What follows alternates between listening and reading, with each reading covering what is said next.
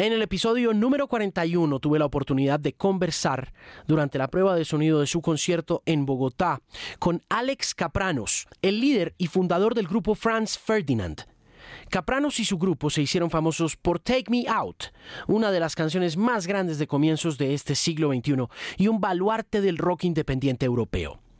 Con la llegada de la fama, Capranos mantuvo la cordura y sigue estando vigente y su música sigue siendo relevante hoy en día.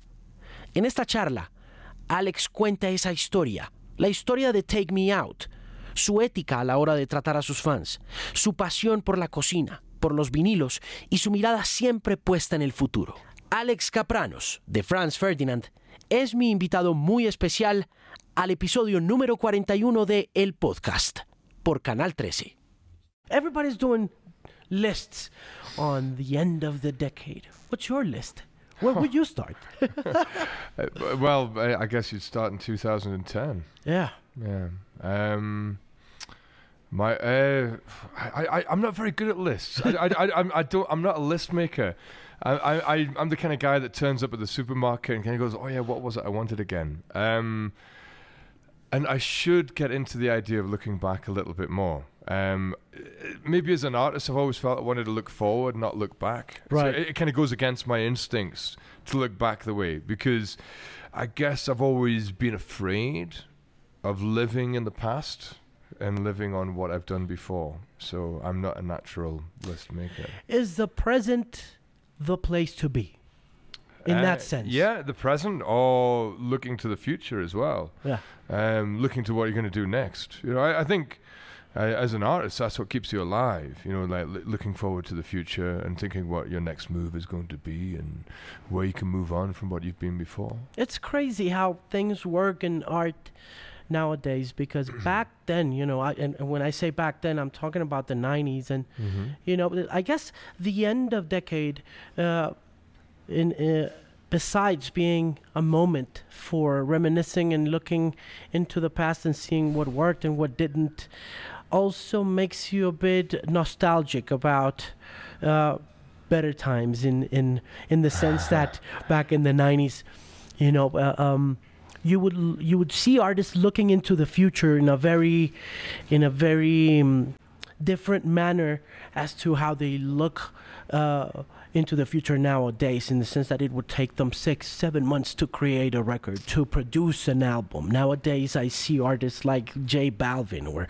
urban artists looking into the future but doing it right now you know? It's kind of weird. I was looking into some of the music that balvin made over the uh, course of three or four months and he was like, dude, here's this guy looking into the future, but he's just, you know, working every step, every day at a time. No, I, I, I like this, uh, and I think in recent years you've seen artists are less caught up in the album cycle idea, like the idea that you have to spend two years working on an album before you can release something else as well, and. Uh, I like that. I, I like the idea that you can move a little bit faster, and it shouldn't take too long. Um, sometimes it can be frustrating, you know, the, the the time between actually creating a song and for actually getting out into the world. Um, and it, it can be faster nowadays. and I don't see why it shouldn't be.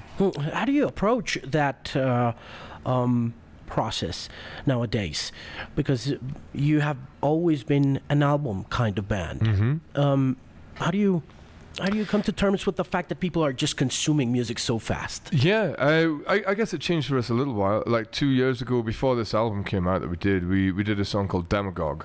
Um, and we recorded and released that within about a week. Uh, I think it was like five days between writing, recording, and actually being on streaming services. So it was kind of incredible to see how, how quickly you can work. And so I think we have to, maybe our record label likes doing it in a more traditional way. They like the, the album cycle, so maybe we have to surprise our label sometimes. Yeah. I mean, I love our label. And Domino are an incredible label, an, an independent label, and they've been so supportive of us over the years. But um, as an artist, I think you have to take a certain amount of control of your own destiny as well. You can't just allow the machinery around about you to keep on moving. Yeah. There was a there was a moment about your career or around your career where being independent also n- not only meant uh, being a musician of that moment, being a musician of today back then, Mm-hmm.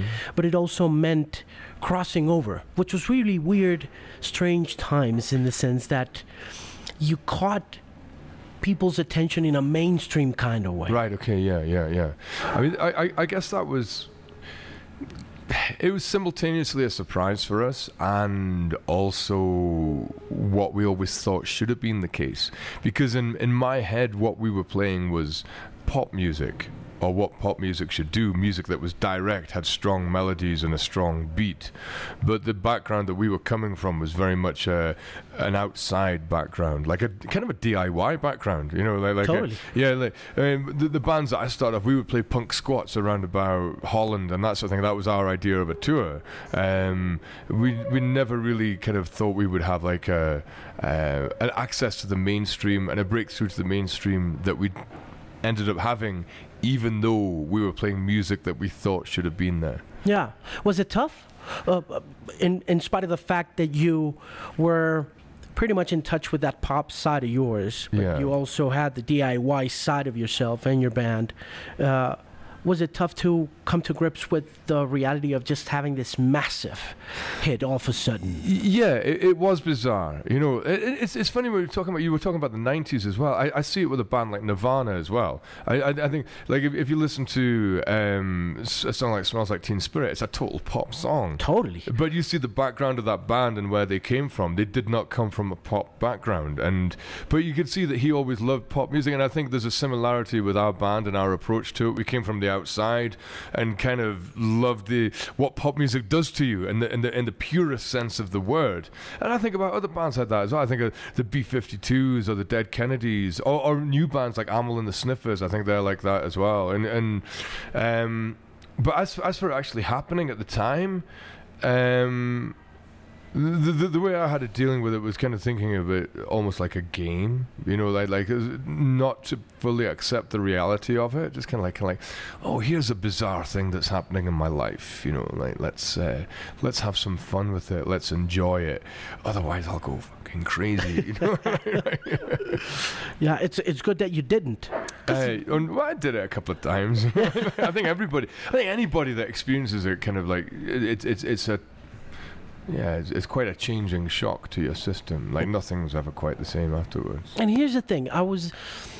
Here's the thing that really impresses me about you, particularly, and it is something that doesn't quite happen in the pop world, in the rock world, in the music, in the music business world.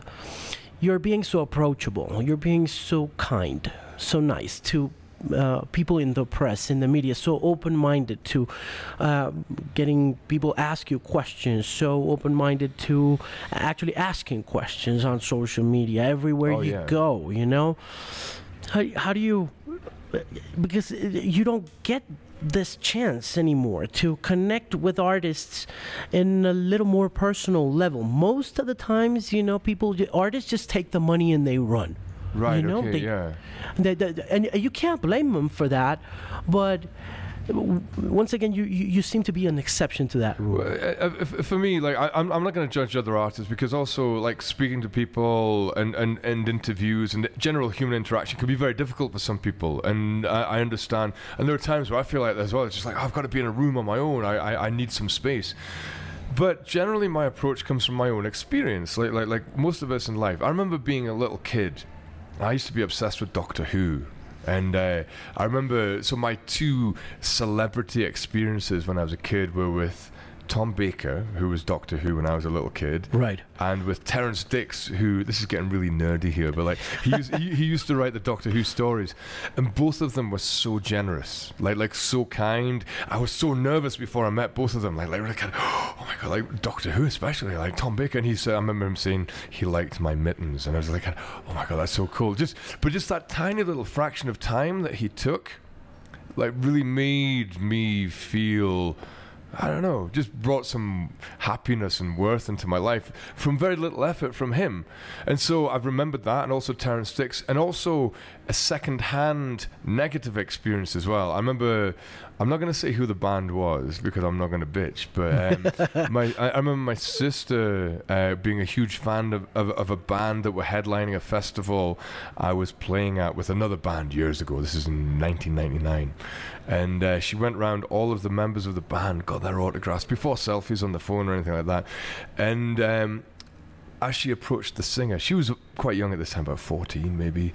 And as she approached the singer, yeah. he saw her coming, didn't say anything to her, just turned to a security guy and went like that. And the security guy went along and picked her up and like got rid of her. And oh. I, I remember at the time thinking like, oh yeah, yeah, you know, like uh, he might have been tired, he might have been, but he could have done it in a cooler way. And also and it's not criticism of him, but I definitely understood the experience that my sister had. And I remember at the time thinking, if I ever get in that situation, I'm just going to try and be a bit bit cooler yeah. about it, you know. So that you learned from that experience. Yeah, of course. I mean, that, that's what we all do, isn't it? We learn from our own life experiences, which is why you have to have experiences so you can learn from them. I think sometimes it all. Uh, what's happened to rock and roll also has a lot to do with the business side of it and how musicians move across the social ecosystems and mm. you know how they approach those situations i also understand it's pretty tough to be a public figure and to be a massively renowned or recognized kind of person but like i said it's always very impressive to see that every time you come to the city that everywhere you go you leave this great impression upon people because of who you are, because of how you behave with others. You know, you don't get that happen anymore, and I think that's one of the reasons why rock and roll is also on the downs on the uh, downside. I, I don't know. I mean, like like, like I, I think of most of the bands that I know and most of the bands that I hang out with, like they're they're cool guys, and you know they're they're they're, they're decent to talk to, and. Uh, I don't know. Uh, yeah, I, I think the, the, the rule in life is just whether you're in a band or whatever it is you're doing, just, just don't be a dick, right? so, how did uh, the whole uh, vinyl experience work for you this time? Did you manage to get to go check yeah. out some stores or? Yeah, yeah, yeah. I, I went record. I, know, I love going record shopping.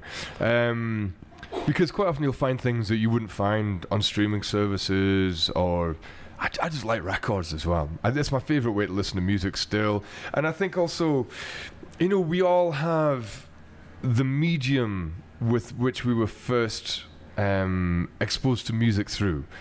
It always means the most to us. And so, somebody who is a kid at the age of streaming, streaming will be their, their medium. But for me, my parents gave me a little record player when I was a kid, a second-hand Dansette record player, and a pile of seven-inch singles from the 1960s and there was all sorts of some novelty things, a lot of Beatles, things that they weren't listening to anymore, some old Elvis stuff, like a lot of old rock and roll. And so I just remember the visceral joy of listening to records on the record player. And I still have that joy in my life. And so I like when I come to a city where I know there's music that I love from that place, it's great to go shopping and, and to find singles to take home and when I came to Bogota, uh, Danny, who I was hanging out with yesterday, took me down to this cool shop uh, called Cosmos Zapatos. I don't know if you know yeah, this. Yeah, you know, you know this place? Yeah, it's a shoe shop, right? It's which is perfect for me because I'm a shoe obsessive. I, I mean, I, you can see, like I, uh, and so I managed to get a pair of shoes and uh, like 50 or 60 records as well. So um, oh, you got the shoes too. I got a pair of shoes as well. So yeah, yeah, like it's it's it's the perfect shopping experience for me. Yeah. So you got 50, 60 records? Yeah, something like that. Yeah, like I, well, I, I 53. I'm being a total nerd about. It. Yeah, I got I got 53 singles. But what was cool was like he had this room and he had everything sorted into different boxes, and there was a box of more Colombian kind of stuff, and and then I went through and sorted out the ones that were cumbia, and then he had a deck downstairs. So I was going through it. So I make t- I make three piles, and I'm listening like kind of like nah, maybe, and then oof, yes, definitely, definitely, I love that one. and so then I went back and listened to the middle one, and, and yeah, ended up with 53, definitely. Of all the 53 singles that you got, which ones did you listen to, and which ones did you just, you know, buy because of the cover? I didn't listen to. I, I didn't buy any because of the cover. Like I, I all because of what they do to me. But I, I, I know, and you're probably the same as well. I think everybody is like this. When you hear a song, you know within a few seconds whether you're going to like it or not. Totally. You know, like I, I, I can hear just a few bars of a song. I can like, oh yeah, I'm going to be into this. And so what's exciting about this experience is I've gone through these, I've listened, kind of lifted the, the needle and put it all, along the different grooves, kind of go, yep, yep, yep, that's a cool song. I'm going to listen to the whole song when I get back to Scotland, you know, and so I've got that to look forward to now, but I know that there's some great songs in there. Where were you brought up in Scotland? So when I first moved to Scotland, I moved to Edinburgh, and I went to kind of primary school in Edinburgh, and then I moved to Glasgow when I was ten, and went to secondary school in Glasgow. What was it like? What was it like? I mean, to me, it's very ordinary, but from a Colombian perspective, it's probably pretty weird. um, it was an ordinary state school. Um, I lived in a fairly ordinary suburb. Um, the one thing that was different for me was uh, I accidentally ended up being a year younger than everybody else in my year. And that probably made my school experience a little bit different. I was like the little guy. and uh, yeah. Dude, yeah. that happened to me too. Oh, did it? Yeah, yeah. yeah, but, yeah, but I was brought up in the U.S. I was brought up Right, in, okay. in Yeah, yeah. Florida. Right, okay. that's So when I arrived in you know South Florida, I was like um 13 years old, Uh huh. And uh, I went to uh, I went to ninth grade immediately, Right. and I thought I was gonna get pushed back because of the language thing, you know. But I knew my English pretty well back then, so I stayed there. But all the people in ninth grade in the U.S. were way older than me. Well, not way older, but a couple years. Yeah, right. Okay, and it was yeah. it was a, it was pretty tough. Yeah, I found it pretty tough as well because like, the same thing happened to me. So I, I started school in the northeast of England, and uh, i- i- there you start school when you're four. In Scotland, you start when you're five. So when I came up to Scotland, it would have been my fourth year of school in England, but in Scotland. To be the same age, I would have gone into the third year. I said, "Oh, you've been at school for four years. You go in with the older kids," and so it was the same for me. And it is. You definitely see things from a different perspective. I think psychologically, it's you definitely feel. I mean, nowadays, like a year difference when you get to. My, I'm, I'm presuming you're not too far from me in age. I don't know, but like, like when, when when you get over the age of twenty, a year's difference doesn't really mean much. Totally. But when you're six, a year is a sixth of your life. You know, it, it's it's massive. You know, and um, yeah, I, I definitely felt on the outside throughout school, and I am absolutely convinced that anybody who gets on a stage is overcoming some form of childhood difficulty or trauma, and I've, I've talked to other musicians about this, and specifically singers. There's always been something happened at some point that has made them feel that that is an acceptable or natural or obvious route for their life to take. Because it's not really. It's a weird thing to do with your life. It is. yeah, it's You a have to weird stand in front of. Yeah. I don't know, a crowd. Did you ever do it when you were in school? Were you prone to I don't know performing or doing? No, I, theater I, I, I wasn't one of those kind of like show kids like who would come in kind of like I, I was I was never the kind of like look at me kid. Like I was never the kind of like uh, I wanted to make music from early on. You know uh, like I, my dad had a guitar lying around the house and I was always picking it up. But it really started for me with my best friend Andrew who was also the same age as me. We were both like a year younger than everybody else we were both obsessed with the Beatles, but this is in the 1980s, and it sounds weird saying this at a time when the Beatles were very unfashionable, like mid 1980s.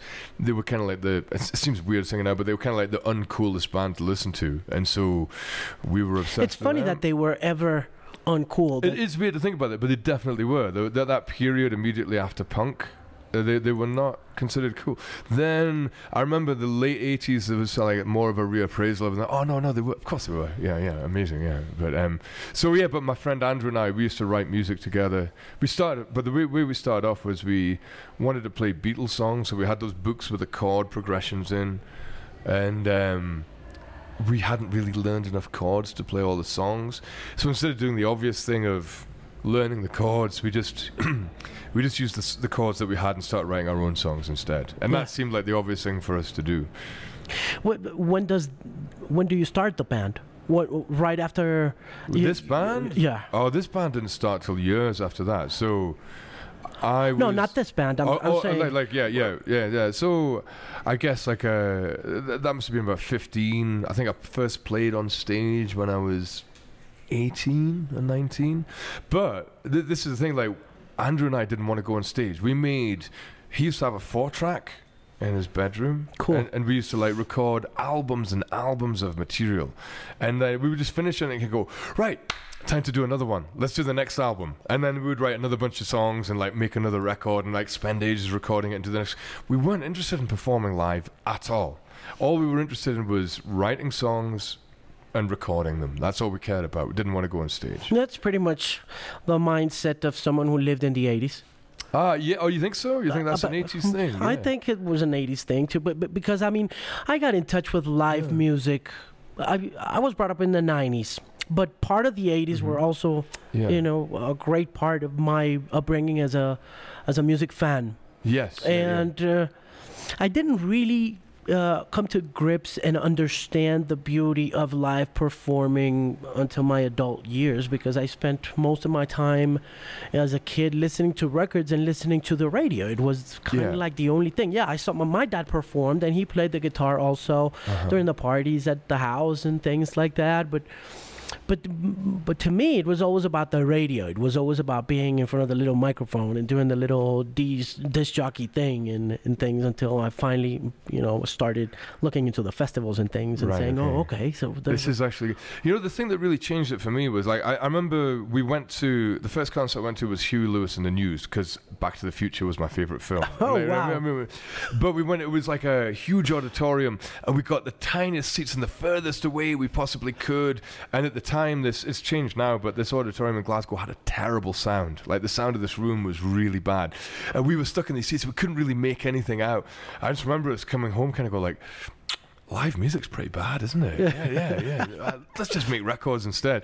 But it changed for me when I was about 18.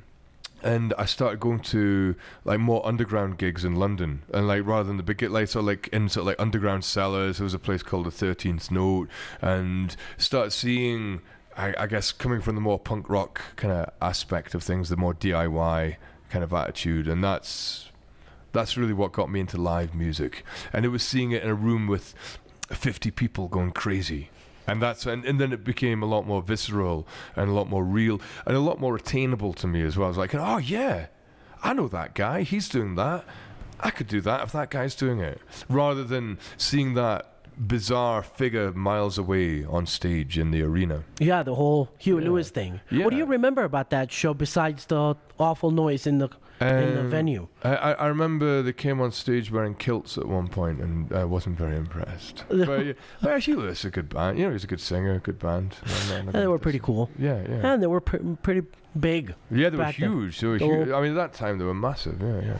It's funny you mentioned the whole clandestine nature of underground scenes because many people who will be watching this show and listening to it on the podcast will um, usually look up to people like you or the band and they think you know this is, is some sort of spontaneous combustion kind of thing Uh-huh. where you know you just you know put a, put a put out a song and get really big and Right, that's pretty no. much it and, you know It, It's- it's, it's years of evolution, you know. It's and and uh, between so let's say I was 15 when I first started writing songs with Andrew, or, or maybe even younger, like 14. Uh, I was 31 when our first record came out. So what's that? 16 years or 17 years, or whatever. Between first starting to play and then being at a point where I could stand on the stage like I'm going to do tonight. Yeah, and the and the whole thing about uh, once again the the underground scenes and the DIY scenes everywhere is that they look pretty much alike. Once you start looking into stories such as yours, where you know you you get to know the people who comprise that scene. You know, you you, you know that person, you know that Yeah. other person, you know Yeah, that yeah. place where you're you're at. You know, and, and it sometimes seems so far away when you're in South America, but then you You've got the same scenes going on here. Of course you have. I mean, there must be. There must be. I mean, I, I imagine that here in Bogota, the, the, there's, there's bands getting together or people performing. We, we were out the other night. There was a, a guy playing with a DJ and stuff and speaking to Danny. Like, he's telling me about his music. And I know there's an underground thing going on here. And the, the music might sound different from what I grew up with in Glasgow, but I'm sure the attitude is the same. And for that, I, I I've, I've got to say to everybody in like like be inspired, be inspired by the people around about you, and inspire others as well. And those scenes always work the best when there is an element of both competition and generosity. You know, everybody's got to be competitive with each other. Go, oh, they did that. We're going to try and do something better. But don't do it with a bad heart. Do it, do it with a with with, with a, a positive intention and do it in a generous way. And so say, oh, come on, let's play together. Let, let let's support you. Come on, I'll help you out. You can borrow our drum kit. We'll borrow your amplifier. You know that that kind of thing. Um, keep a positive attitude, but still, competitiveness is good as well. yeah, and competitive should be musicianship, right? musicianship and also putting on a great show. You know, you want to put on a great show, like and, and like tonight. You know, we're playing with Interpol. I love Interpol. They're one of my favorite bands of all time. Um, I'm friends with the guys in the band. I'm gonna watch their show tonight. I'm gonna love their show. I love their records, but damn, it's gonna make me want to put on an, an incredible show. Because like, if they're putting on an amazing show, I'm gonna make sure I'm gonna put on a, a show that's as, at least as good as theirs. and that's exactly the same thing playing an arena like we do tonight, or whether you're playing in front of 30 people in some bar in, in town. How hard is it to um, stay on top of the, on top of your game nowadays? How hard is it as opposed to 10, 20 years ago when uh, you you let's say made it big? Um, is it harder to be a musician nowadays? I, I don't know. I, I, I think it, it, it's all changed in so many different ways. There are so many subtle differences. Like for somebody starting out, it's easier to get music into the world because you can just uh, upload it uh, online. Also, recording is so much easier using computer technology. I mean, even the technology that we're using to record this podcast, it's it's so easy and affordable to get your hands on and to actually make and record music but you don't have the financial support or the distribution that you would get from labels in the past. I don't know. I think it kind of balances each other out. In some ways, in some ways it's harder. Some ways it's easier. Um, Is it about songs? Oh, it's always about songs. Always. It's, it's, it's, always, it's always about songs and performance. You know, that, that, that's, that's what's at the heart of it. If you write a good song, if we, we could spend hours talking about like the, the intricacies of the music industry and the, the, the, the difference in the formats of the 1970s or the 1930s or the 2010s. It doesn't really matter. What really matters is a good song. A good song will last for centuries and it will communicate with people across the world as well, you know. And uh, and so yeah, I, I think as a musician as well, that's all you got to worry about: a good song and a good performance. I know it's really hard, and when you talk about intricacies, it would be even harder to actually pinpoint the success of a song. But you guys have pretty much nailed it on several occasions, and you have built a catalog, which is something that when uh, you approach new up and coming musicians or independent musicians is really tough to come to grips with when I speak to independent musicians in Bogota and I do it from this listener perspective because that's all I am. I'm just a big music fan. Sure. Uh, um, it's kind of hard to get them to understand that there's something about songs that make them successful. You don't quite know what it is from your Yeah. uh, from the listener perspective, but it's when you approach an independent artist, it's, you gotta have a little mojo. You gotta have a little. It's got to be there, and you know it's there immediately as well. You know when we were talking about me listening to the records, like you listen to like I was in three seconds of a song and I know if it's good. You Totally. know, like or, or if it's good for me, if it, if it if it gets to my heart, if it gets to my brain, if it gets to my feet, I know within a second. And you've got to, as an artist, you've got to understand that as well. And you know what? If you write one of those songs, great, write another. You know, like don't don't don't don't stop, don't sit back. Like uh, I, I think the most dangerous thing for an artist is to be is to be complacent or lazy and to sort of say, oh yeah, okay, I've done something cool, right? That that's me. That's me sorted. Nah, nah, nah. You've got to because you don't know. Your next song might be way, way better than that one you've just. It should be. It should be. Or it might take you another 35 songs to get one to one that's just as good as that one. But you've got to go through those 35 songs, and you're not going to get to that point unless you do that. Um, yeah. And it's funny because. Uh, uh, some independent musicians or some up and coming artists would say, okay, that's like playing to the formula. And it doesn't necessarily mean Uh, that. how you do know? you mean playing to a the- because usually uh, musicians, new musicians, look at pop as Yeah. being so formu- formulaic. You know, like you have to do this in a certain kind of way, and you can't leave that little square. You know. I, I, I, I think that's a mistake because I think if you look at pop music, formulas do appear. Or rather, what happens is something new happens, then people copy it and sort of say, oh, yeah, I've worked out how they do it. This is the formula. I'm going to make my own version of that. Surely your ambition should be to invent your own formulas, invent your own recipes. Invent like think about it when you cook with food as well. Like you want to invent your own thing. Like like my my favorite way to cook is to go to the market, find a bunch of ingredients and make something that day, not to follow somebody else's recipe. And I think as an artist that's what you need to do as well. Don't look at somebody else's recipe. Don't work yeah. Like understand how they did it and then work out something different for yourself. Yeah. Talking about cooking, you were kind of excited and interested in in, in cooking and the relation, and, and I've always found it find it interesting, the the um, relationship between music and cooking. I saw you talking to Wart magazine uh, a couple of weeks ago Right, about right, uh, right. this interesting relationship. Could you elaborate for our listeners? Yeah, I, I, I, I, find there's lots of parallels between the two worlds. I mean, that, that I was just talking just now. Um, maybe because it's two worlds that I understand. Well, I used to be a chef, and, and Bob, the bassist in our band, was also a chef, and we worked in a kitchen together. And when we worked in the kitchen, we talked about music and listened to music all the time while we were doing our prep. And that's where a lot of the ideas for Franz Ferdinand came about, like when we were in the kitchen. And I, I, I think there are so many parallels. You know, like like when I was in a kitchen, when I worked in a kitchen, I was not the equivalent now. I was more like the equivalent of being a player in a covers band because I was a commis chef. I was there's a hierarchy in the kitchen with the head chef up here, the dishwasher down here, and I was about here Okay. in the hierarchy. So I did what the head chef told me. Like this is the this is the menu for today. This is the recipe. You're gonna make that and you're gonna make it well and don't give me any problems. And that, that that's that's how it was. As a head chef, then you've got more choice and you can invent things and maybe that's more like being an artist. How long did it take you to get up I, there? I was never at the top. I You was, I was never a head chef. I, I never really, I, you know, I, and I, I think also as well the thing in life is you've got to know what you're you're good at. You know, you, and I'm, I, I'm, I don't have it in me to be a great head chef. You know, or rather, I don't have the ambition to be a great head chef. Because you could have been. I think most people could do those sort of things if they really want it and if it's a burning desire and it means a lot to them. You can learn how to do it and your passion will take you to that place.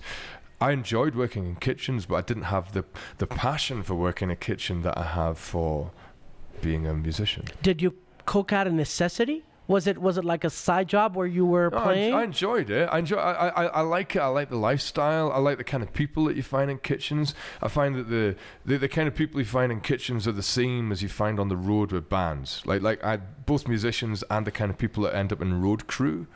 They're the people who thrive on antisocial hours. Anthony Bourdain said that. All right, yeah, it's totally true. And, and antisocial behavior, the you know the the the um, It's a the- pretty- like stimulants of all sorts. You know, like like it, it's it's the people that don't really fit in with regular society. That's funny because Both en- end up both on the road and in the kitchen as well. But Anthony Bourdain, like I, I remember when I was working as a chef, uh, that book Kitchen Confidential came out, and that was the first time I sort of like had read a book and I thought this is somebody who actually is explaining and writing about what life in a kitchen is really like. I'd, I'd never seen anybody write with that level of um, veracity since George Orwell did it quite well in Down and Out in Paris and London, but um, yeah, Anthony Bourdain did it. I never read that book.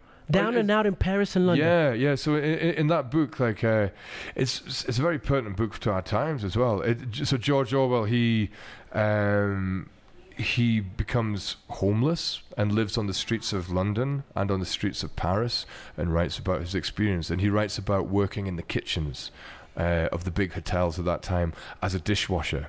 So he goes in and he describes the noise and the smells and and some of it has changed, but some of it is very, very recognizable if you've ever been in a kitchen before.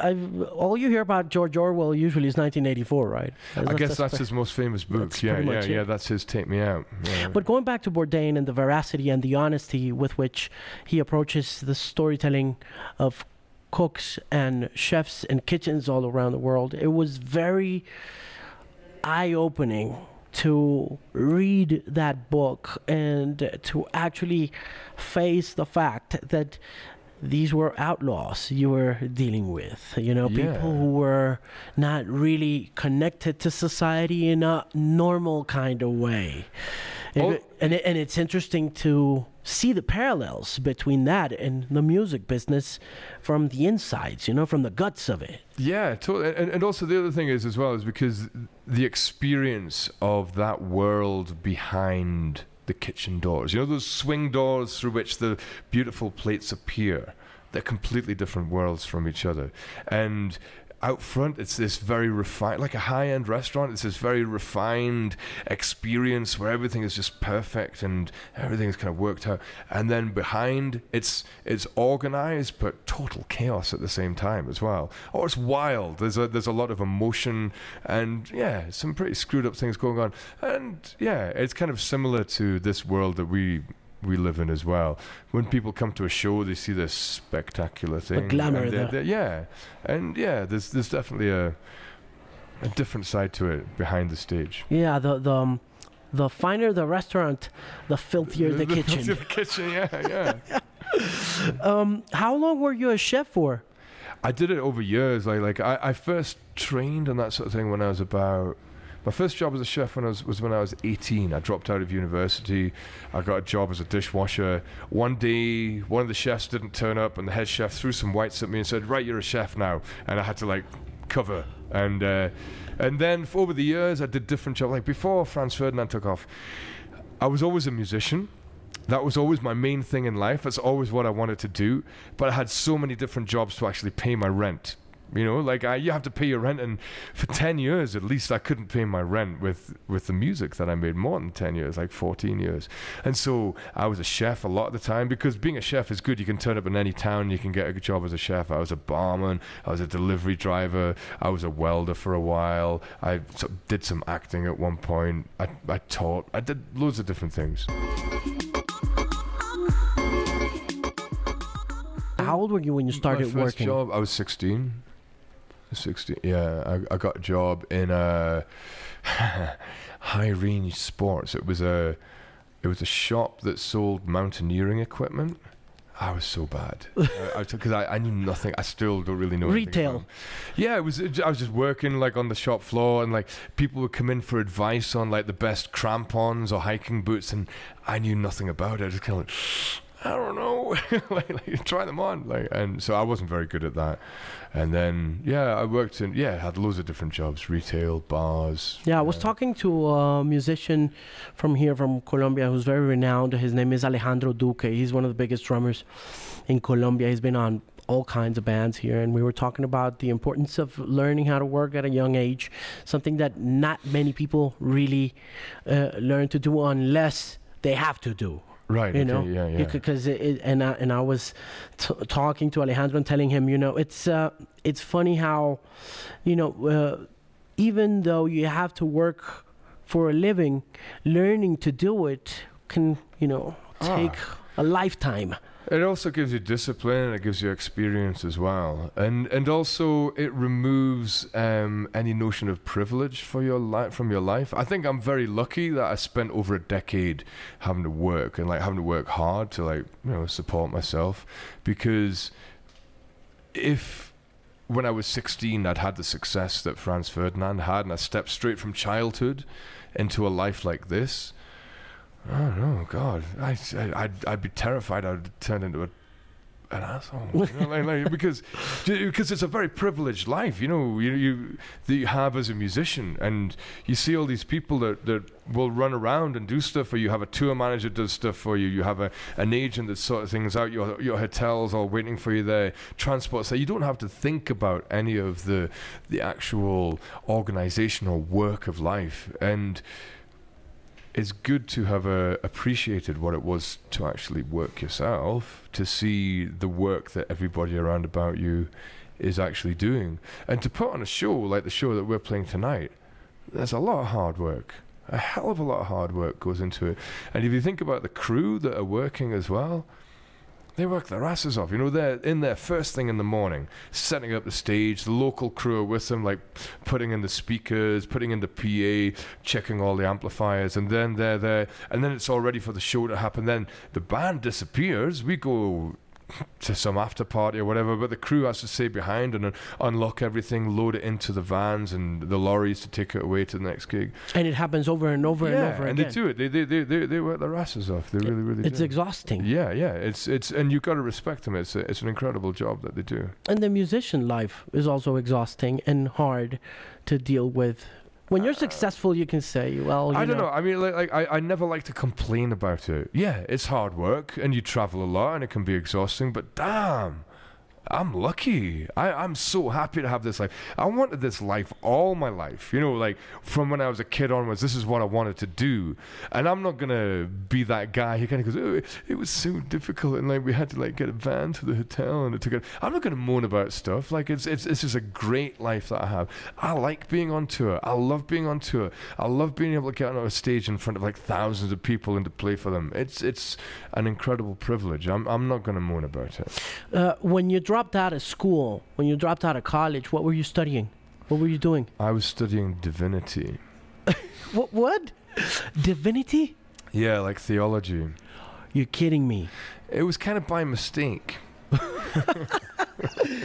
How did you end up studying divinity? By mistake. Well, so, oh, right. So when when you apply for university, like like um, you uh, you have you have two choices. You have your main choice, Right. and then another choice in case you don't get in there. And like so, when I was uh, applying, I wanted to study philosophy, and my uh, my first choice university, and. Uh, on one condition, I'd, I'd got the grades that I needed, but I hadn't passed my maths. I've always been really bad at mathematics, and uh, and I was an arrogant little fifteen-year-old, and I was like, ah, I'll pass my maths next time, I'll be fine. So I said insurance offer. That's like the second offer. So like I just picked the first university on the list, which was Aberdeen, A at the beginning, and I just first first course, I said, ah, divinity, I'll do that. Yeah, yeah, I'm not going to do that. And so my exam results came through. Everything was great apart from mathematics, which I failed the second time. And I was like, oh shit. I'm going to Aberdeen to study divinity, and so like divinity, it's a, it's a theology degree, and most of the people there were training to be ministers or priests in the church. And I was 17, I was just like, oh my god, what am I doing here? Yeah, and so yeah, I, I dropped out. Wow. Yeah. That's an interesting story. You got a hundred plus and more stories to tell, but we gotta go. But I wish you the very best. What's what are your plans for the end of the year? For the end of the year, I'm going to go back to Scotland. Uh, going to spend Christmas with my family. Uh, this this is very important for me. They're going to come round to my house, and I'm going to cook for them. You know, I'm going to cook Christmas dinner, see my brother and my sister and their children. I have my, my parents there and my grandmother. It's great. I love having the family all together, and yeah, ma- making the food for your friends and for your family. It's to me, it's the one of the, the best joys in life, and I can't wait. It's always great looking forward to seeing the parents, to seeing the family, to cooking for them. That's great. And 2020, 2020, I'm going to be writing some more songs and uh, I'm going to be producing as well. There's a band called Los Bichos who are a, a cumbia band based in London. cool. And uh, I'm going to produce their record and write some more stuff and uh, enjoy life. Well, I can't wait to hear that record. Yeah, thank Alex, thank you very much for taking the time. It's been great meeting you. That's Good luck with the show tonight. You know, kick some ass. Thank you very much. It's been a pleasure. Thanks. Take care.